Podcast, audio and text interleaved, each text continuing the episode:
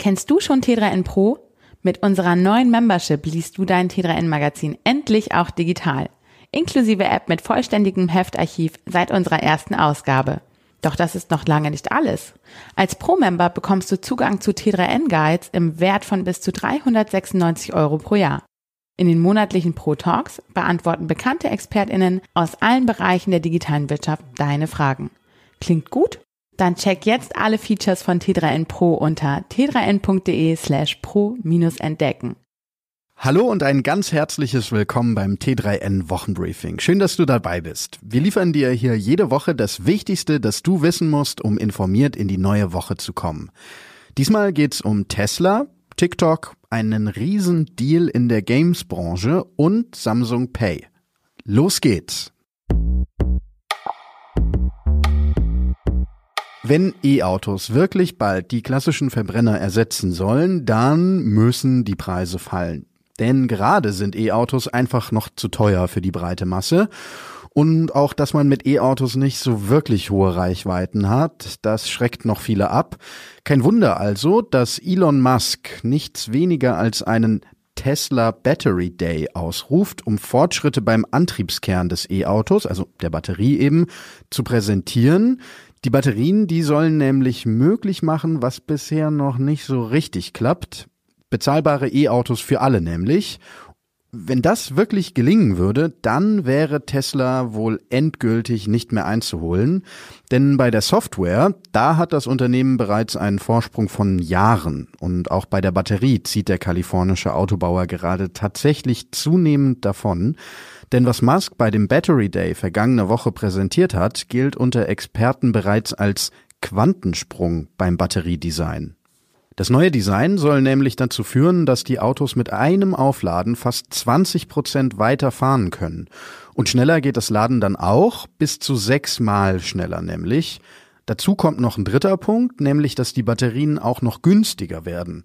In drei Jahren sollen die Batterien nur noch halb so viel kosten wie heute. Bis 2030 will Tesla die Akkuproduktion auf 3000 Gigawattstunden steigern, also drei Terawattstunden. Und natürlich will Musk seine Gigafactories dann auch Terrafactories nennen. Klar, Marketing, das kann Elon Musk nämlich auch ziemlich gut.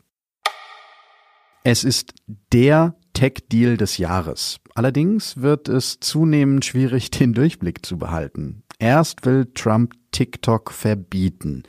Dann verhandelt Microsoft mit ByteDance zwecks Übernahme des US-Geschäfts. Dann taucht plötzlich Twitter als Interessent auf.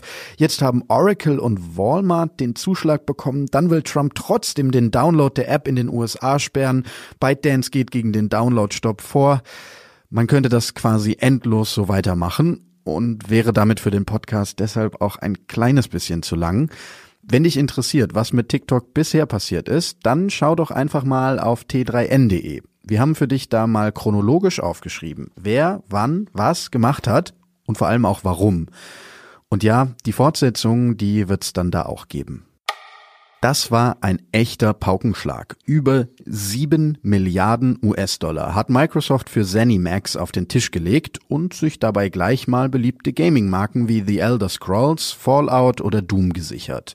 Nur mal zum Vergleich. Nintendo hat im letzten Fiskaljahr 3,3 Milliarden Dollar Umsatz gemacht, also weniger als die Hälfte des Kaufpreises. Microsoft setzt damit also kurz vor Erscheinen der neuen Konsolengeneration ein ziemliches Zeichen. Offenbar will man bei Microsoft die Xbox-Plattform weiter stärken und einen der größten Schwachpunkte nachhaltig lösen, die fehlenden exklusiven Spielemarken nämlich, die eine Gaming-Plattform auszeichnet. Sony hat in dieser Hinsicht wirklich etliche Jahre Vorsprung und vielleicht kann Microsoft ja aufholen.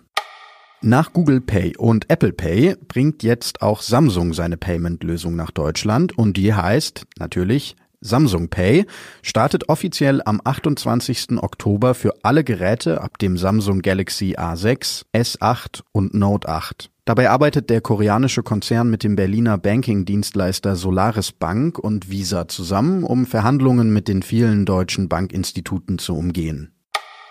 Ein wichtiges Thema beim Jobwechsel ist immer das Gehalt, klar.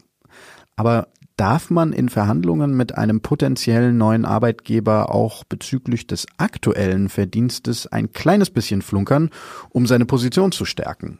Eigentlich schon, aber es gibt gute Gründe, es nicht zu tun. In den meisten Fällen ist der Arbeitgeber nämlich gar nicht berechtigt, nach dem bisherigen Gehalt zu fragen. Erlaubt ist das allerdings in Ausnahmen schon, zum Beispiel, wenn das Gehalt Rückschlüsse auf die bisherige Leistung zulässt. Klassische Beispiele sind da Provisionen oder variable Vergütungen bei Sales-Mitarbeitenden.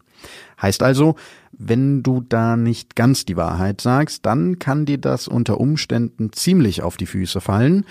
Gesetzlich könnte dein Arbeitgeber euren Vertrag anfechten oder sogar eine Kündigung einleiten. Also dann vielleicht doch lieber bei der Wahrheit bleiben. Stichwort Wahrheit. Ich mache diesen Podcast hier echt gern und fände deshalb super, wenn ihn einfach noch mehr Leute hören würden.